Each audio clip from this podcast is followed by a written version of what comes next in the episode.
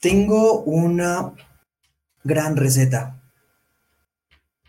Me encanta cocinar y me llevo bien con la gente. ¿Por qué no ponerme un restaurante? Podría ser una gran idea. Y pasa el tiempo y después te das cuenta una mañana y dices, odio mi restaurante. Bienvenidos a un nuevo capítulo en vivo de Air Podcast. Y empezamos. Bienvenidos al podcast donde encontrarás todas las herramientas que necesitas para estabilizar y hacer crecer tu restaurante.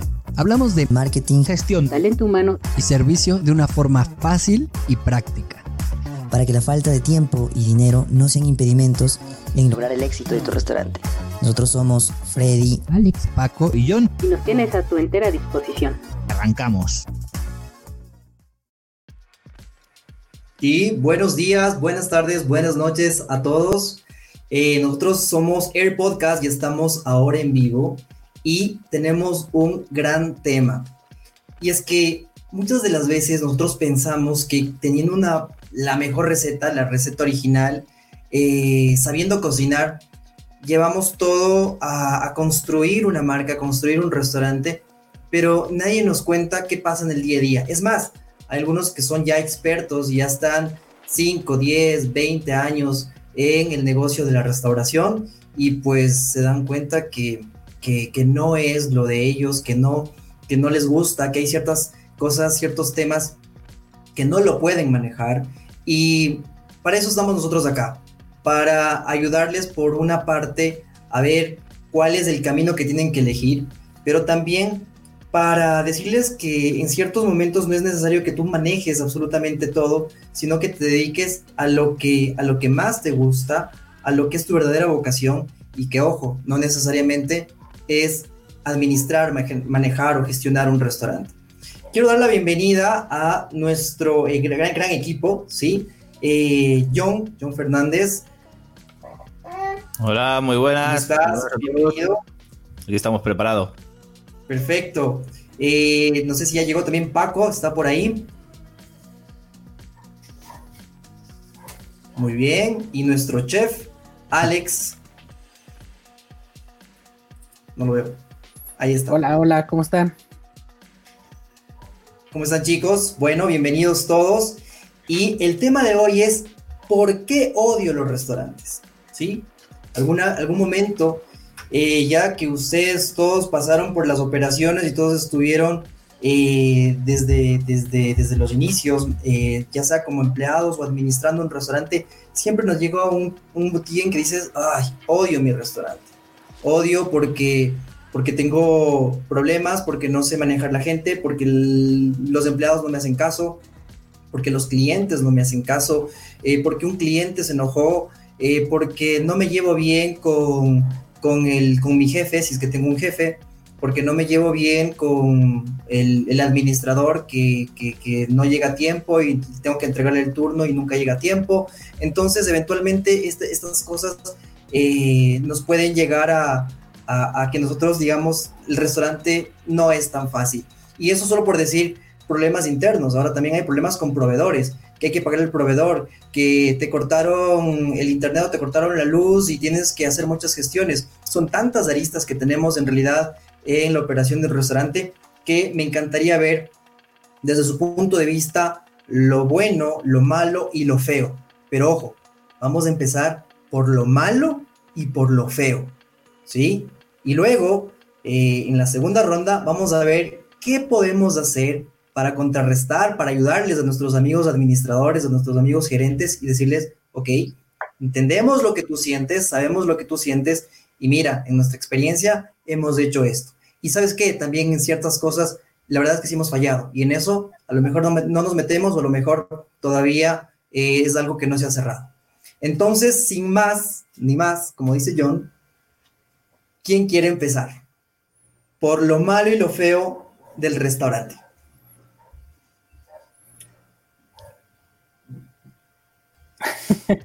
Bueno, va, empiezo yo, va. ¿O qué? ¿Vas empiezas tú, Alex? No, no, no, te cedo la palabra. Venga, va. Voy a empezar yo, que siempre me escondo, y hoy voy a dar la cara el primero, va. Eh, bueno, yo creo que aquí hay, hay, hay podemos hablarlo de- desde dos puntos de vista. El lado personal y el lado profesional, ¿no?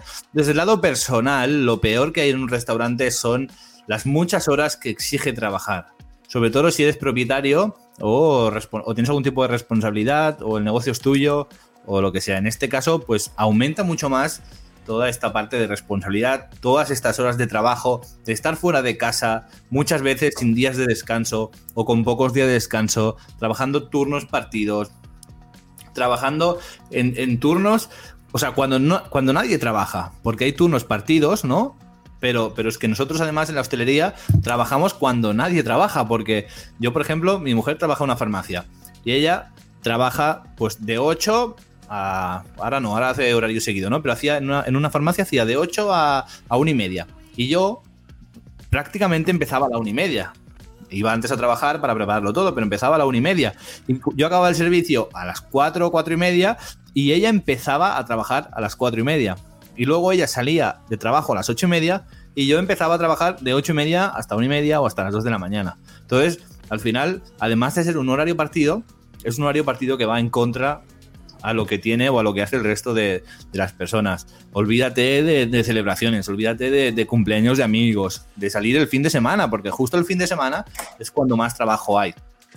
Entonces, mm, te tiene que gustar, tienes que estar dispuesto a, saber y a conocer que esto pasa y, al final lo, lo asumes como, pues como, como modo de vida, ¿no? Y yo, pues todo el tiempo que lo he hecho, encantado. Ahora que no lo estoy haciendo tanto, miro atrás y digo, hostia, qué burrada de, de horarios, ¿no? Y qué burrada de, de- de todo esto.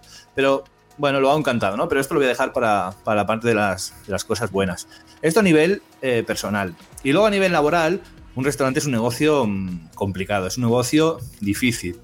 ¿Por qué? Porque la gestión es muy complicada. Para empezar, porque no tenemos ingresos recurrentes. No podemos saber cuántos ingresos vamos a tener cada mes. Por lo tanto, es muy difícil hacer una planificación de costes. Si yo tengo, por ejemplo, una suscripción y tengo 50 sus- suscritos, me pagan 10 euros cada mes, yo sé que voy a facturar 500 dólares cada mes o un gimnasio, ¿no? Es un gimnasio y tienes una cuota de 50 dólares y tienes 100 alumnos. Pues son eh, 5.000 5.000 dólares cada mes que cobras. Pues tú ya sabes que tienes que adaptar tus costes a estos 5.000 dólares para, para que te sea el negocio rentable. Pero en un restaurante tú no tienes esta capacidad de, de- de saber qué ingresos vas a tener. Y sí, en, en un gimnasio pues se te borra gente y se te apunta gente. Pero más o menos puedes tener un poco esa línea acotada. En un restaurante no. Y además están los días de lluvia, están los días que viene mucha gente y no tienes suficiente producto o no estás preparado de personal. Hay muchas variables que infieren en el servicio de restaurante.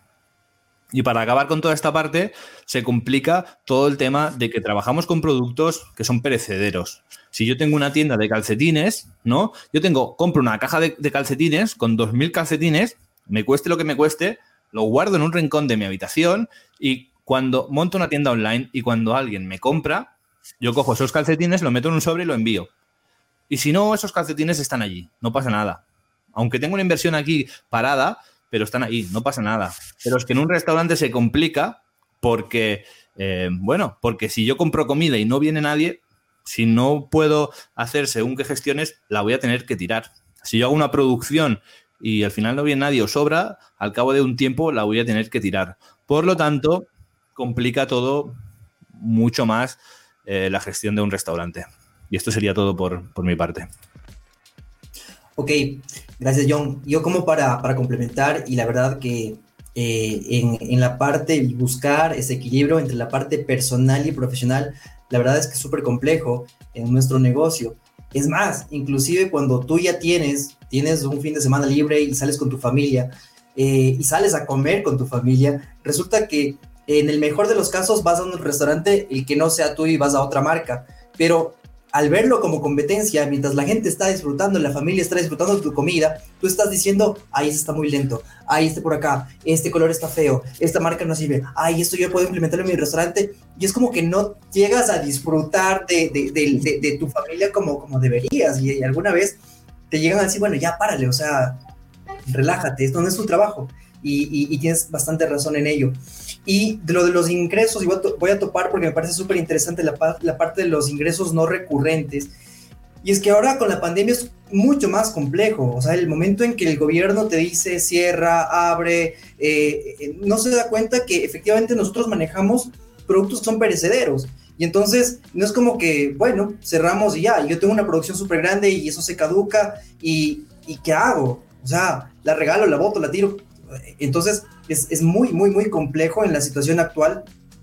Eh, sin embargo, eh, estamos como en la parte donde, donde, donde todo el mundo se, se reúne en una esquina y comienza a quejarse, pero lo más importante va a ser cuando encontremos las soluciones a todo esto. Así que, eh, Alejandro. Sí, mira, yo en mi caso, algo que puedo odiar mucho de los restaurantes, digo, algo concuerdo con John con lo de los horarios, es pesadísimo y es horrible. Pero algo que dentro de la cocina puedo odiar mucho es llegar a un restaurante o que mucha gente, nuevos cocineros lleguen a restaurantes que están mal organizados. Cuando no saben ni siquiera dónde están las cosas, todo está desordenado. Un día vas y está en una, en una eh, anaquel la báscula y al día siguiente la tienes que volver a usar y no está ahí, está en otro lado. O sea, que no tengan organizado dónde van las cosas, no están porque te genera una frustración de querer tú trabajar bien, querer trabajar rápido y no poder porque no está organizado, no está todo y todo porque no se han hecho protocolos de decir dónde están acomodadas las cosas, dónde, dónde tienen que ir. También en la parte del almacén, de que como no tienen un orden, llegas y no sabes ni siquiera dónde están ubicadas las cosas y todo. Y lo peor de todo es que los que ya lleven tiempo en el restaurante, a ti al nuevo, les hagan burla de que no sepan hacer las cosas, de que son lentos o de que cómo es que cómo es posible que no sepan trabajar cuando realmente no es eso. El problema es que eh, no el restaurante no tiene una buena organización de sus cosas o dónde están, este, cuánto tiempo llevan entonces créeme que ese es un odio y una frustración tan fuerte que dices, es que hasta te hace pensar, ¿soy yo? ¿O ellos son los que están mal?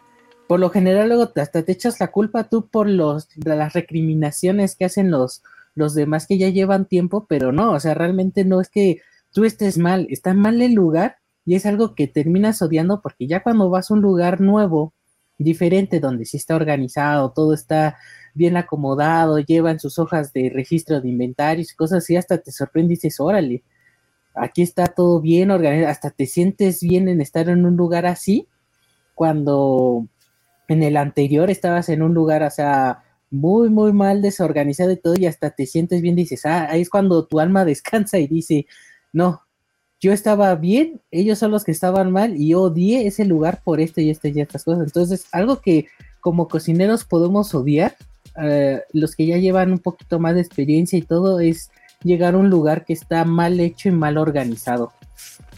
Créeme que ya los, a los nuevos que empiezan, a los estudiantes que empiezan, es lo que, lo que les va a suceder luego, siempre y cuando caigan en un lugar malo, ¿no? Que en su gran mayoría sí son. Y hablando de los chavos, pues al final de cuentas algo también mmm, tiendes a odiarte mucho, digo ya de una manera personal cuando eres estudiado. Porque algo que siempre existe aquí es la rivalidad entre la gente estudiada y la gente que está en cocina y no fue estudiada, o sea, fue ahora sí que labrado a la antigua, con pura experiencia. Y yo, no sé, uno como, como dirigiendo cocinas es pesadísimo porque en el sentido de que nada más ves peleas estúpidas en el sentido de que se pelea el que sabe de escuela y el que aprendió en cocina. Y son peleas así como muy banales en el sentido de que no tienen sentido. O sea, en vez de que agarren y, entren bien este, a trabajar ambos, no. Se están peleando y esas peleas generan que se retrasen muchas cosas del servicio. Entonces, si tú estás dirigiendo a la cocina, estás viendo que se están peleando por, dices, oye, por Dios, o sea, no se peleen, o sea, agarren la onda, empiecen a trabajar, tú que tienes experiencia, dile, tú que estudiaste también dile, para que lleven un bien este un, un trabajo en equipo en conjunto que les dé este ese ese punch de valor y que entre los dos aprendan. O sea, más que todo es el, el, odio del ego en cocina. El ego de saber más o saber menos, el que si estudiaste no estudiaste, o sea, no veo mucho sentido el que se estén peleando en esas cosas, pero sí llega a ser muy pesado. Es muy odioso estar aguantando ese tipo de personas, tanto el que se la sabe por experiencia y nada más te lo está presumiendo o está recriminando a los que estudiaron y al revés también los que estudiaron y están recriminando lo que no saben los demás y todo, o sea, mm, son cosas sin fundamento y que solamente atrasan el negocio.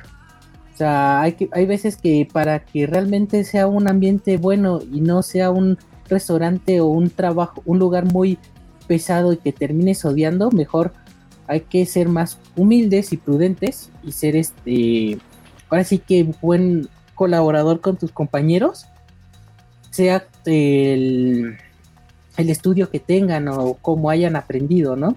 Entonces esas dos cosas son las cosas que yo más puedo odiar en un restaurante ya trabajando en la parte de cocina. Ok, bueno, y eh, me voy a adelantar un poquito nada más. Eh, los dos puntos que tú tomas es el nivel de, del restaurante, el nivel del, puede ser del entrenamiento del restaurante y eh, la los profesionales versus los que son experimentados. Y, en realidad el tema del nivel del restaurante tiene tiene mucho que ver. Y digo que me voy a adelantar porque yo recuerdo que en algún momento eh, yo estaba a cargo de un restaurante centro de entrenamiento. Y entonces, este centro de entrenamiento de lo que se encargaba es justamente de entrenar a los administradores, a los gerentes de otros restaurantes. Pero ¿cuál era el objetivo único de este centro de entrenamiento?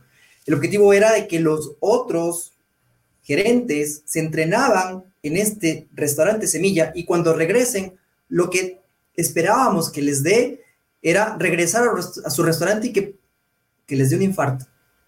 O sea, que digan, está todo mal. Aquí todo es un asco, es una porquería. ¿Para qué? Para que con esas ganas del restaurante Semilla digan, no, yo voy a cambiar todo acá. ¿Sí? Entonces, pero bueno, nos falta Paco. Pues bueno, eh, en mi caso tengo apuntadas cuatro, cuatro cosas, perdón, y me encantó, Freddy, lo que comentabas, si fuiste tú, de cuando vas a comer a, un restaurante en tu tiempo libre y en vez de disfrutar, estás viendo, me puse a reír eh, porque es algo que, que a mí me pasaba mucho, ¿no? De un tiempo para acá ya no tanto, pero me costó trabajo el quitarme este uniforme de, pues, de, profesional, ¿no? Y ponerme el de comensal, olvidarme de todo lo demás. Y pues principalmente como mi fuerte servicio, este, pues es lo que yo veía, ¿no? No se presentó, sí se presentó cantidad de cosas. Y es curioso, acá meto ya una, una anécdota que pues cuando iba con, con, con mi novia a los restaurantes, pues le empezaba a decir esto, ¿no? Mira, es que esto, lo otro, o sea, lo bueno, lo malo, etcétera. Y, llega un punto en el cual ella, sin saber nada de restaurantes, que ahora ya le, he explicado un poquito, pues eh, ya llega a un restaurante y, y, casi que me odia porque ya ella ve esos detalles, ¿no? Y ahora yo ya me puse el, el disfraz, digamos, de comensal y ella, entre comillas, de experta, ¿no? O sea, ella ya llega y ve esos detalles. Entonces, bueno, fue ahí, eh, es una anécdota curiosa. Y bueno, los siguientes tres puntos, ya arrancando, eh, hablábamos Freddy, tú y yo en la mañana en el curso que estamos haciendo de resolución de problemas, que un manager, ¿no? Un gerente debe de em, ser un solucionador de problemas, que para eso se le contrata. Entonces, creo que, que parte de em, de, la parte menos eh, sexy, por así llamarlo, ¿no? De, los restaurantes es que siempre hay problemas. Y, y, no es solo el hecho de que haya problemas, porque en la vida y en cualquier eh, negocio siempre va a haber problemas. Es que le está sumando que hay mucho estrés, le está sumando que son muchas horas, que, mm, que tienes poco tiempo para estar con tu familia. O sea, la verdad es que es un sector eh, muy rudo, muy complicado, que los que estamos en esto, pues es una verdadera pasión y un amor al arte, ¿no? Estamos locos para, para seguir en esto. Entonces, el que siempre haya problemas, aunado a las largas jornadas y todo esto, eh, pues sí llega a ser algo que, que te cansa, que te frustra, que te molesta. Y luego, eh, pasando ya, ya a algo eh, personal, de las cosas que, que, más me molestan, y aquí tengo que aceptar que ya interviene mi ego, es que em, yo he trabajado en afortunada, sí, afortunadamente en, en restaurantes y en negocios eh, pues muy exigentes y muy exitosos y que tienen protocolos y que las cosas se hacen, em, por poner una etiqueta, que las cosas se hacen bien, ¿no?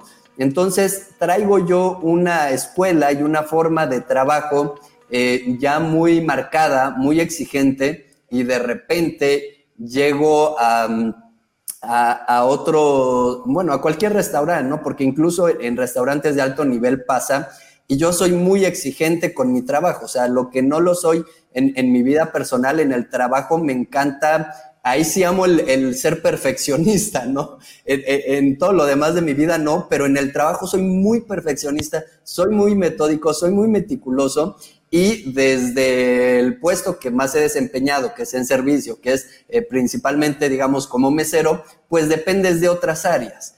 Entonces, eh, tú tomas a tiempo la, la comanda, la ingresas, pones, ¿no? Las especificaciones, eh, sin hielo, con un hielo, lo que sea, y Barra te lo entrega y, no lo leyó. Y ni siquiera es que tenga mucho trabajo, simplemente se le olvidó o no puso atención y tú le pusiste sin hielos, con hielos, sin azúcar y tienes que esperarte, ¿no? Este, o, puede pasar lo mismo con cocina o la chica de hostes eh, te mete una mesa y otra y otra y no va eh, dosificándolo por áreas, ¿no? Y tú así de, me acabas de meter eh, eh, una mesa, aguanta, el otro compañero no tiene ninguna, ¿no? Entonces, el que de repente eh, dependas tú de otras áreas y, tú te esfuerzas por, por hacer, por dar tu máximo y, hacer las cosas de manera perfecta, yo me mato, te lo juro, por hacerlo perfecto, rayo un poco acá en la locura, la verdad lo reconozco. Y, me llega a frustrar que en algunas ocasiones a cocina, a barra, a caja, este, pues no lo hagan entre comillas bien, ¿no? Que caja te diga, y no tengo cambio. Pues por algo estás en caja y es tu labor tener cambio, o sea, es tu función. Si yo estuviera en caja, yo tendría cambio y no sé qué tengo que hacer, pero yo tengo yo, yo siempre tengo cambio, ¿no? Y tú me dices, no, pues no sé, cámbiamelo tú. No, yo tengo que atender mesas. Eh, yo por algo no llevo la caja, ¿no? Entonces, ahí sí me empiezo a, molestar un poco. Y bueno, terminando ya con la cuarta, que es eh, la parte humana que tanto me encanta hablar, ya esto lo podemos ver desde si eres un gerente, si eres dueño o incluso con tus compañeros, ¿no? El que mm, de repente te falte personal y, tienes que em, pues resolverlo, ¿no? y cómo lo resuelves. Entonces, eso por un lado, se te va un elemento que es muy bueno y, lo extrañas. alguien que ya es tu cuate. Entonces podríamos verlo como la parte negativa de la parte positiva, ¿no? Que es que te llevas muy bien con alguien y se va y, este lazo tan fuerte que hiciste y que trabajan en pareja muy bien y todo, pues se pierde, ¿no? Y por otro lado, pues tener compañeros que, mm, que pues, no aman su trabajo, que no te caen bien eh, o, que el personal está incompleto, en fin, esta parte humana que se batalla mucho, porque ya cierro con esta idea, eh, que, esta es una de las industrias que más tiene rotación de personal. La rotación de personal eh, tú ves las estadísticas a nivel mundial, ya no solo en México, ya es la industria con más rotación, ¿no? Entonces, eso un domingo que hay mucha gente y te llega uno crudo, el otro faltó, el otro renunció, pues llega a ser ahí un poco complicado. Entonces, eh, cierro con esa idea y eso es lo que a mí pues no me gusta de, los restaurantes. Ok, de acuerdo. Bueno, he anotado dos, dos partes que me parecen súper importantes y relevantes. Y es que no es que siempre hay problemas, o no solo siempre hay problemas. Conforme sigues avanzando y sigues eh, digamos, en una posición más alta, aumentan la vara y aumenta tu responsabilidad. Entonces los problemas van a ser exponenciales. Si antes estabas, tú te encargabas de un área pequeñita dentro de la cocina, después estás a cargo de toda la cocina, después a cargo de todo el restaurante, después a cargo de dos, tres restaurantes, y a, cargo de la marca. Y, entonces es una responsabilidad fuerte. Y en el tema de, claro, cuando falta personal o cuando despiden a alguien, pues se te complica todo, se complican horarios y luego eh, el servicio eh, es de menos calidad y después aumentan las tareas para los chicos, los chicos se frustran y, y es un tema. Pero bueno, basta de frustraciones, basta de problemas, ahora hablemos pues ya de soluciones. ¿Qué les parece si ustedes mismos ponen eh, una solución a los problemas que me acaban de decir? Fenomenal, perfecto. ¿Quién va ahora? Va. Te toca, John. Antes, he empezado yo, ¿eh? Ahora otra le Toca, le toca a Alex porque yo he acabado. ok, adelante, Alex. Alex, tu micro, perdón. Perdón. ¿Cómo solucionar lo que había comentado de que en lo particular yo odio en los restaurantes? Eh, principalmente son soluciones fáciles y rápidas. Para tener un restaurante organizado simplemente es ponerse, así, poner manos a la obra y empezar a organizar. Empezar a acomodar todo bien en sus anaqueles, empezar a ubicar, si es necesario poner nombres donde van ubicadas las cosas y todo, porque van a ver que si todo está organizado, se le va a hacer más fácil tanto a los integrantes ya con experiencia como a todas las personas nuevas que lleguen, se van a adaptar súper rapidísimo. Y entonces ellos mismos van a sentir que todo va a fluir bien rápido y ya las dos, tres semanas van a ser personas más este con más dinamismo para poder trabajar mejor en vez de que van a estar una semana frustrados de que no pueden organizar ni saber dónde van las cosas y que se las cambian y todo y enojos. No, si está todo bien organizado, si llevan un control bien de almacén y todo, van a ver que también va, llevar un mejor este, flujo la cocina. También Ende va a hacer que los dueños y los gerentes van a sentirse mejor porque ya no va a hacer que falten cosas o que eh, haya cosas rezagadas o se echen a perder. Entonces al final en cuentas eso mm, simplemente se, se arregla organizando la cocina y todo poniéndolo bien ordenadito, todo bien en su almacén y ya. Y la segunda sobre las partes del personal es fácil también cómo arreglarlo. Simplemente hay que hacer lo que creo que Paco lo había comentado alguna vez, es hacer lo que le llaman un griff, un griffin juntas a todo y empiezas a platicar, o sea, volverte como un gerente también tiene que volverse como esta parte de, no te voy a decir que el mejor amigo de todos, pero sí como esta parte de ayuda del psicólogo de cocina o el psicólogo de las personas y empezar a, a juntarlos y a ver, platícame qué pasa y ser una persona muy abierta en el sentido de que mm, para evitar problemas tienes que ser muy, muy humano, muy humilde no porque, ay, es que él es mi cuate y así se lleva contigo y todo, no, o sea, simplemente hay que empezar a ir ubicando a todos y decir, oye, ¿qué te pasa? ¿Cómo te sientes? Ok, estos conflictos que hay dentro de cocina de que si tú eres el experto y tú eres el que aprendiste a la mal y todo, que no se lleven mal, simplemente platiquen, llévense bien, empiecen a, a intercambiar experiencias, en vez de estarse echando tierra, simplemente es como juntarlos y empezarlos a platicar, empezarlos a llevar empezaré a, explicar cómo se llevan las cosas para que también no llegue la gente soberbia a sentir que van a mandar en un lugar que ni siquiera es de ellos, ¿no? Simplemente es empezar a tener reuniones porque casualmente muchos de estos problemas es porque somos, aunque es un trabajo en equipo, no sabemos trabajar en equipo y cada quien nada más das responsabilidades y los dejas ahora sí como dicen morir solo. No, hay que empezar a juntarse entre todos, empezar a llevarse bien, empezar a apoyarse entre todos. Y oye, si alguien se está atorando en algo, ir y apoyarlo por muy mucho que sepa o mucha experiencia, siempre hay veces que nos, nos podemos tener dificultades. Entonces, ahí es cuando uno tiene que aprender a, a ir a apoyar y entre más apoyo haya entre todos, vas a ver más integración y eso va a generar que tengas un mejor trabajo, vas a tener un mejor restaurante y vas a evitarte muchos problemas de conflictos internos, lo cual va a hacer que en vez de que te pares todos los días y decir, oh, voy, tengo que ir a trabajar y voy a verles las caras a estos y así y todo, sino que pares y digas, ah, no, pues hoy voy a trabajar y estás bien padre porque siempre me gusta, aprendes cosas nuevas, te llevas bien, o sea, hay que cambiar mucho ese chip del, del trabajador para que se, se integre todo en un equipo. Entonces esa la única forma es haciendo meetings, haciendo grips, hablando con todos, ir explicando. Va a llevar más tiempo, sí, pero poco a poco se va a ir dando los resultados. Entonces yo opino que esas son las dos formas de resolver estos problemas que van a hacer que, que ames más a tu restaurante, teniendo una buena organización y buena calidad de, de trabajadores, ¿no? Un buen ambiente laboral, mejor dicho. Perfecto, Alex. Eh, no voy a topar el segundo punto, que es la parte de, la, de cómo se llega a esa, a, ese, eh, a esa profesionalización y, manejo de, la gente, eh, pero por cuestiones de tiempo, pero me, me, gustaría topar el, tema del nivel de, entrenamiento del restaurante y sobre todo lo que tú decías de la desorganización. Y es que efectivamente hay cosas que las puedes solucionar en el momento y que son de corto plazo. Entonces, el salero se tiene que poner siempre acá y este es el lugar del salero y comunico a todo el mundo y listo, es el lugar del salero.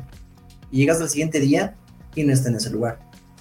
Entonces hay que entender que también hay cosas que son un proceso. Es decir, ¿qué pasa si yo tengo un gerente, si el gerente general o el dueño de la marca es desorganizado? Ese es el líder y la gente seguramente va a tomar más tiempo en, yo les digo a los, a los cuando, hago consultorías, a los dueños de restaurantes, yo les digo, esto es un proceso. Entonces, sabemos que queremos llegar de A a B, pero en ese caminar de A a B va, a haber muchos, muchos, muchos temas de, qué tan tú organizado eres.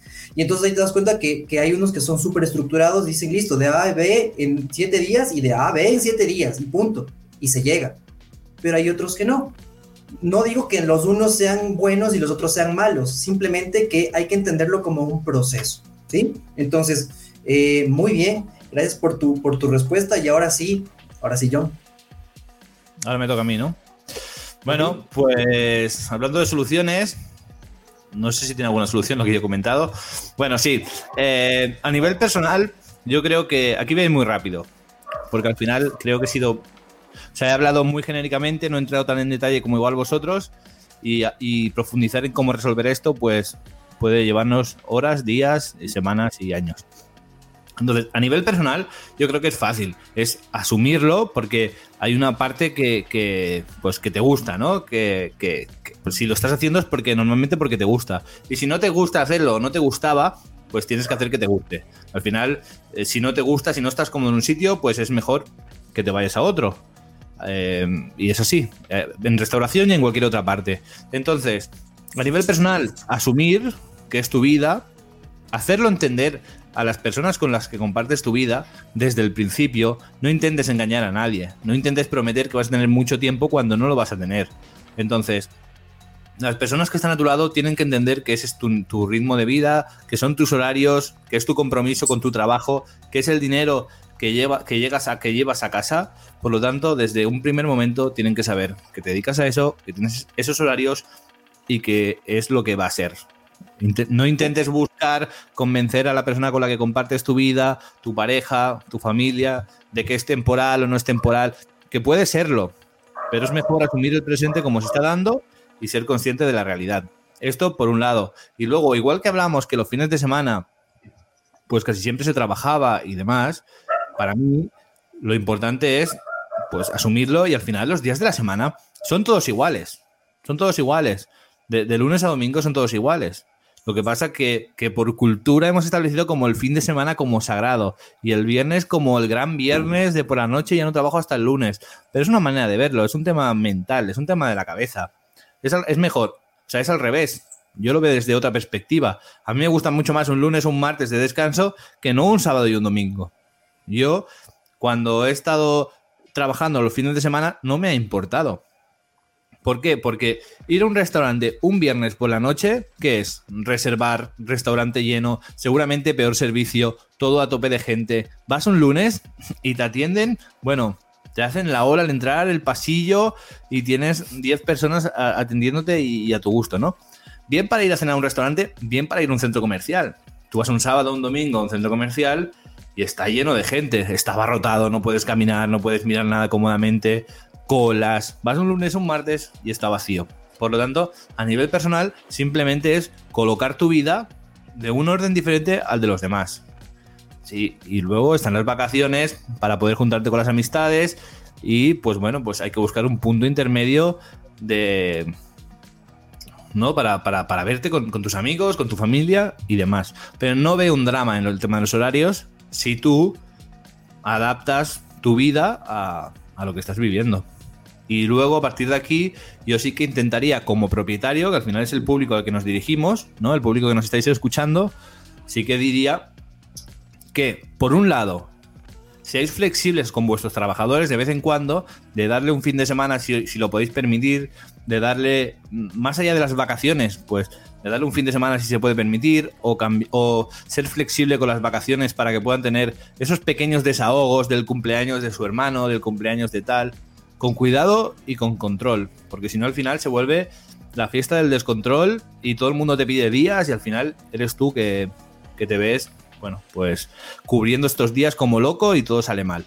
Con cuidado, con control, no siempre es posible, no siempre ha de ser un sí, pero sí que estemos predispuestos a un poco de flexibilidad para tener contentos y motivados a nuestros trabajadores que están sufriendo estos horarios intempestivos. Y luego, como propietario gerente, te diría que formes bien a tu personal, que tengas un buen organigrama interno de trabajo, que tengas unos protocolos muy definidos, unos manuales. ¿Para qué? Para que no pase lo típico es que si yo no estoy, las cosas no salen igual. Vale, pues trabaja en que las cosas salgan igual cuando tú no estás. Hay algo que yo siempre digo y siempre opino de los responsables de, de un restaurante, o de los responsables de sala, o de los directores, o de las personas que están al frente, que también es aplicable a los dueños y a los gerentes, que es que hay mucho eh, responsable o director que utiliza esto a su favor. Es decir, es que cuando yo estoy, todo sale perfecto y cuando no estoy sale mal. Entonces, yo soy muy bueno porque hago que todo salga bien, porque cuando yo estoy todo es perfecto. Y no, esto es una mentira. Es al revés. O sea, un buen responsable, un buen director, no es el que salen bien las cosas cuando está, sino el que salen bien las cosas siempre, cuando está y cuando no está. Porque quiere decir que está estructurando las operaciones del, restaurante de una manera óptima para que salgan bien siempre, en su presencia y sin su presencia. Que, que los camareros, que los cocineros, que todo el equipo saben qué tienen que hacer en cada momento. ¿Vale? Y entonces os preguntaréis alguno, bueno, y si todo sale bien cuando está y cuando no está, ¿para qué le estoy pagando más? ¿Para qué necesito esta persona? Bueno, no os voy a responder ahora, pero si quitáis esta persona, porque todo sale bien cuando está y cuando no está, vais a notar como poco a poco, día a día, cada vez va a salir un poco peor, porque el trabajo de esta persona es mantener, digamos, este punto de, pues de, bien hacer y de buen trabajo. Entonces, fórmate un buen equipo, haz que las cosas salgan bien cuando estás como cuando no estás, para que tú también puedas permitirte ese fin de semana de salir en familia, puedas permitirte ir al cumpleaños de tu prima, de tu tía o de tu abuela, ¿no? Y eh, que todo salga igual en tu restaurante y no tengas problemas. Esto a nivel personal que hablaba al principio. A nivel profesional no voy a entrar tanto en detalle. Manuales, eh, control de mermas, escandallos y un sinfín de estrategias y técnicas que hablamos día tras día en este podcast, en cada uno de los episodios. Así que no voy a profundizar eh, demasiado en este tema y esto sería mi aportación por ahora. Perfecto, John. Y bueno, como para poner dos palabras claves acá, el uno, pues definitivamente es vocación. Eh, no me imagino yo un ginecólogo que eh, a las 12 de la noche que le llame a una paciente y le diga que está a punto de dar a luz, diga, mmm, qué pereza levantarse. Entonces, no es, es la vocación, o sea, es la vocación. La otra, claro, tener un equipo formado y algo que también puedo eh, aumentar es el tema de, decíamos que es complejo ahora manejar productos perecederos con, nos cierran restaurantes, nos abren restaurantes. Entonces, la clave aquí es, como hemos, hemos visto antes, es medir medir y hacer escenarios. Entonces, ¿qué pasa si mañana me cierran? ¿Qué pasa si mañana cambio el semáforo? ¿Qué pasa si es que mañana, o sea, hasta cierto punto y en ciertos casos ya graves, bueno, ¿cuánto voy a perder? o cuánto va a ser la merma, porque ya no queda de otra, hasta que la cosa siga mejorando. ¿Ok?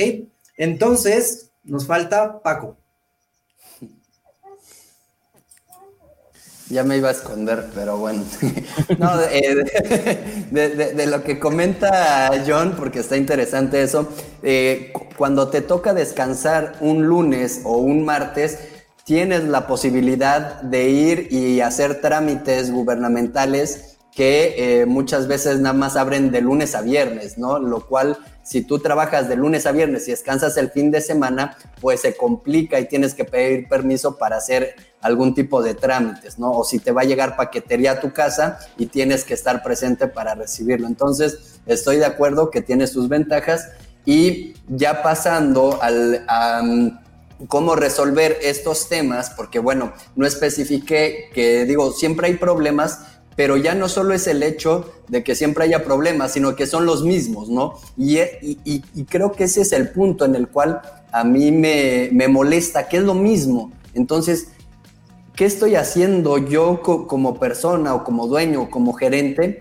para que no se solucione y sea siempre lo mismo una y otra vez? Entonces, para ir resolviendo eh, estos temas, em, a grandes rasgos, porque evidentemente, como dice John, tenemos eh, las herramientas y para eso hacemos un podcast eh, de lunes a viernes, pues sería personal capacitado, eso te ayuda bastante por otro lado, el tema de procesos y manuales. Em, otra forma también de, resolver todo esto es eh, tener personal comprometido, ¿no?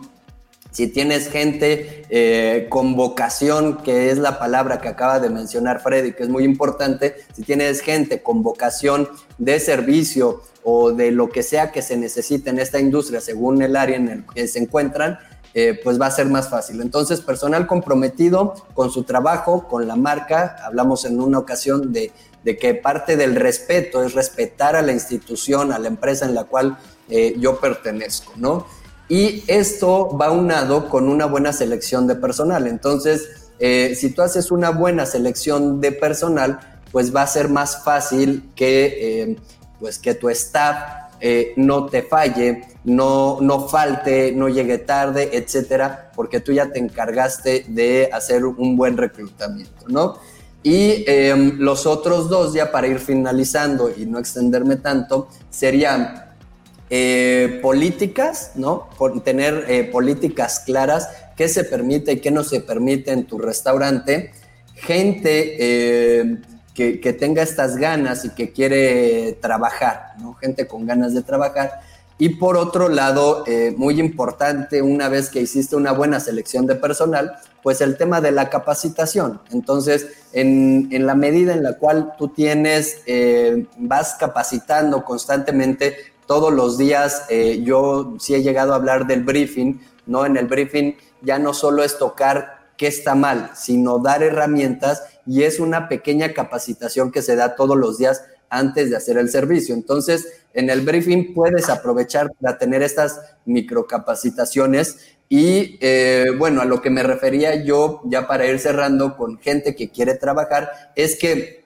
si tu restaurante es muy bueno en términos de, cultura laboral, en México existe un ranking en el cual eh, en, México existe un ranking de las mejores empresas para trabajar, ¿no? Y esto se otorga cada año. Entonces, eh, hay empresas a las cuales la gente eh, ahora sí que muere, por así decirlo, por trabajar, ¿no? Llámese Google, Apple, que, que son de otros sectores, ¿no? Pero estoy ejemplificando. Entonces, si tú tienes una empresa a la cual la gente está contenta, pues vas a tener currículums y gente en lista de espera, ¿no? Así como tienes eh, clientes en, espera cuando el restaurante está lleno, lo mismo con el staff.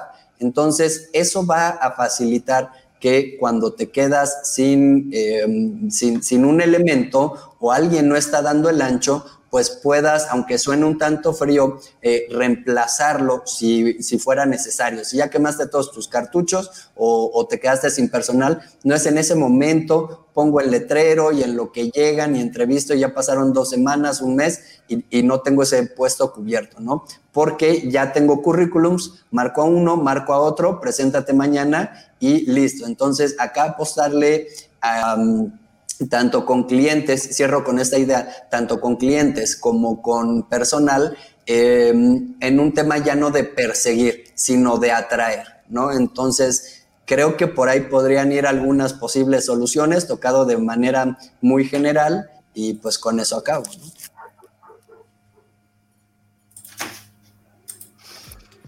Con eso acabo.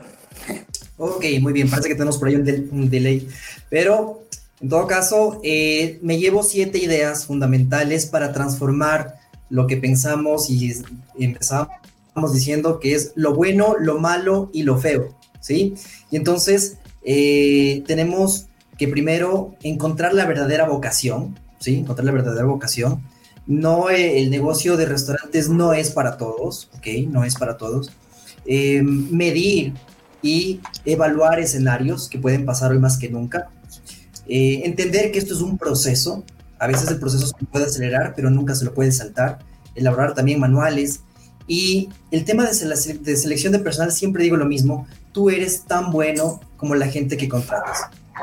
Eh, tener políticas claras y finalmente, pues la capacitación de tu personal. No sé si alguien quiere cerrar con, algo más. ¿No? No, eh, yo creo que más o menos está bastante bien. Hemos dicho lo, malo, que es, es, pues cada uno da su punto de vista, cómo solucionarlo y a nivel de la parte buena, a mí me gustaría destacar, primero, como tú dices, pues para, para te tiene que gustar un restaurante. De hecho, yo cuando asesoro a, restaurantes o a propietarios de restaurantes, una de las cosas que hago, lo primero de todo, antes de ir a los números, antes de ir a nada, es enfocarme en el yo, ¿no? En la persona. ¿Por qué? Porque muchas veces montamos un restaurante porque parece fácil, porque, porque estamos acostumbrados a salir a cenar o a comer con los amigos o con la familia y entonces nos parece divertido, ¿no? Porque nos sirvan y qué bien. Voy a montar un restaurante porque va a ser igual de divertido y no. Es, diferente, o sea, no es, no, es, no es tan divertido, obviamente, ir a un restaurante a comer como llevar un restaurante. Al revés, es mucho más complicado, ¿no? Y aparte de esto, hay muchas cosas que a veces, vale, montamos un restaurante y también pasa que sí, lo montamos y yo lo hago todo. Pero es que algo a mí, a mí no me gusta fregar los platos. Sí, yo voy a estar en la cocina para darme un sueldo, pero quizá no me gusta fregar los platos. Entonces, ¿quién va a fregar los platos? O voy a estar fuera, pero no me gusta tratar con el cliente. Entonces, hay que ser muy consecuente de lo, de lo que nos gusta hacer, de lo que no nos gusta hacer, de lo que somos buenos hacer, haciendo, de lo que, nos, de lo que somos malos, intentar compensar esto bien con formación propia o bien encontrando personas externas que nos solucionen este tipo de problemas que nos están generando. Porque una vez que como propietarios de restaurantes nos quememos, o sea, lleguemos a, digamos, ya, ya no doy más de mí, es muy difícil revertir la situación. Es muy difícil llegar a un estado de calma, de volver a disfrutar otra vez el restaurante. Puede ser que hayas llegado a un mal momento y se puede revertir. Pero si tú como persona mm, llegas a, un, límite que ya no puedes, estás saturado ya como, como, como gestor o como propietario, es muy difícil revertir. Por lo tanto, vocación ser consciente de, lo que es un restaurante, de lo que es el negocio de la restauración. Y luego, como parte positiva, a mí lo que me gusta en un restaurante es, primero, que estás dando ocio a la gente. Es un tipo de servicio que es un servicio agradecido, porque la gente viene a tu restaurante, viene a disfrutar. Por lo tanto, tú estás dando servicio, pero estás eh, propiciando que el cliente esté contento, ¿no? Estás haciendo felices a las personas con experiencias. Esto es súper positivo. Esto es muy bueno de un restaurante como servicio.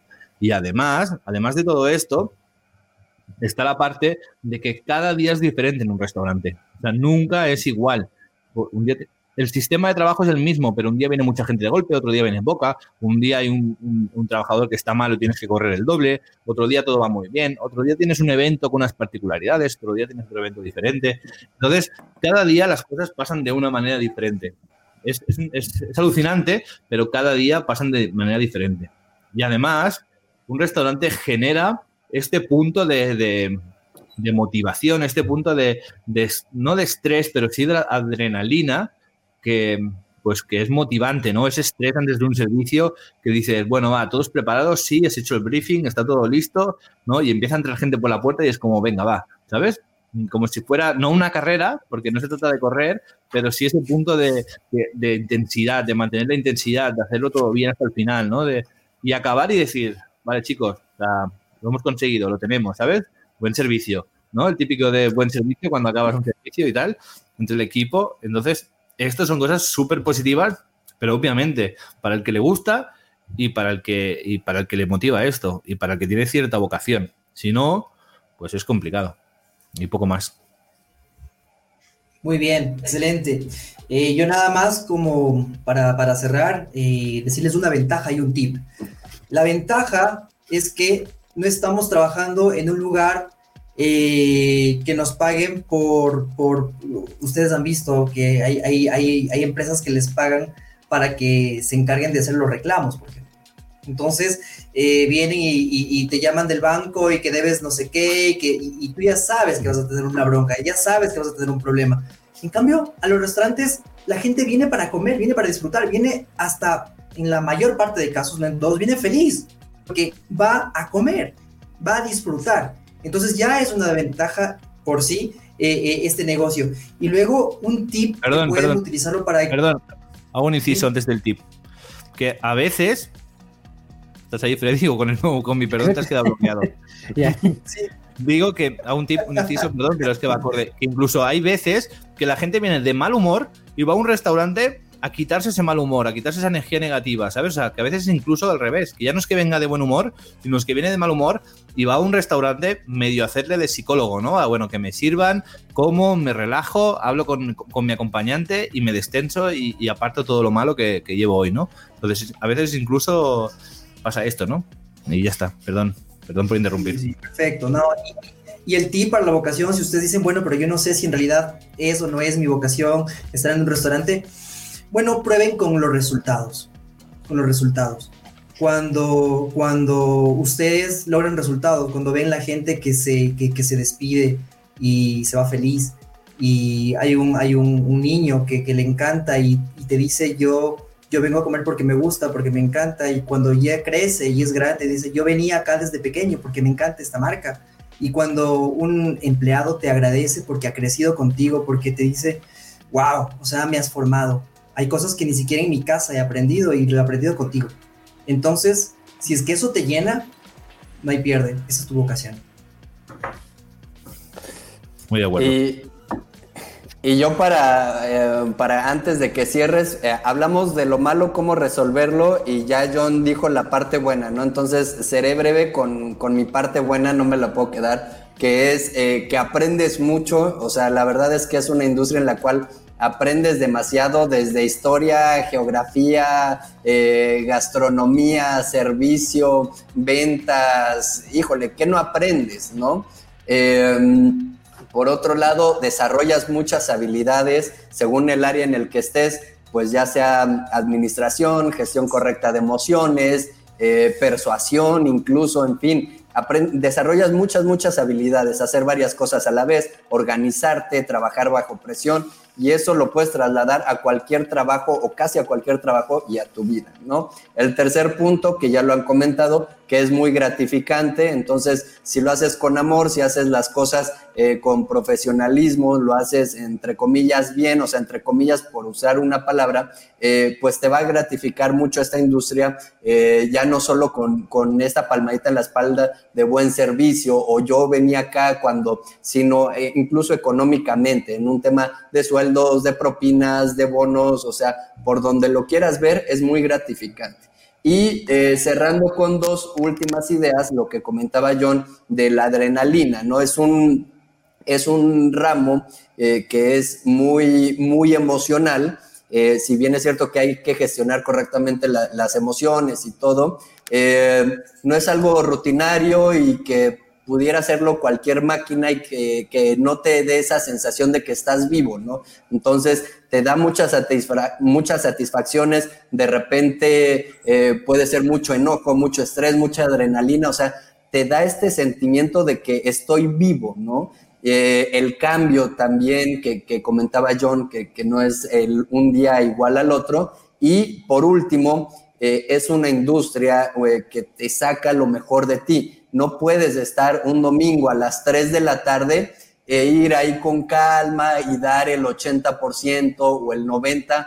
No, a veces el 100 se queda corto. Sacas habilidades y, sí, habilidades que, te, te, llevan al límite. Ya no es el 100%, es el 110 y quién sabe cómo le haces, pero atendiste no sé cuántas mesas, sacaste no sé cuántos platillos y, dices, ¿cómo rayos lo hice? ¿no? Entonces, saca lo mejor de ti porque si estás en restaurantes, no puedes dar menos del 100, ¿no? Entonces, eso creo que también es algo que, me encanta. Y pues bueno, esas serían mis, mis cinco cosas que más disfruto de, de restaurantes. Bueno, yo nada más para comentar y hacer un pequeño cierre de lo que estuvimos platicando. Eh, lo único que quiero comentar es que hay que aprender a que las cosas que odiamos, más que tenerlas siempre fijas y nunca cambiar y siempre estarlas odiando toda tu vida y cuando llegues a un lugar nuevo o estés trabajando y llegues con esta idea de, ay, es que cómo odio esto, cómo me molesta estas cosas, realmente tenemos que aprender que ese odio cambiarlo a oportunidades. Eh, oportunidades en el que dices, si esto, esto me molesta, lo odio, no me gusta, bueno, ¿cuál sería o qué tengo que hacer para cambiarlo, para verlo diferente y mejor aprovechar y cambiar ese odio y esas faltas de mm, de cosas que le hace que hace falta en el restaurante donde estás o de tu equipo trabajo, cambiarlas y empezarlas a modificar, porque eso que odias en un futuro puede convertirse en algo que te gusta. ¿Por qué? Porque lo trabajaste y lo hiciste mejor. Entonces también hay que cambiar mucho la idea y no quedarte con ese, con ese odio, con ese, esa frustración y todo lo contrario, trabajarlo para hacerlo diferente, para que sea un gusto, ¿no? Como dicen luego, cambiar ese, esa mala vibra, ese, esa negatividad hacia lo positivo.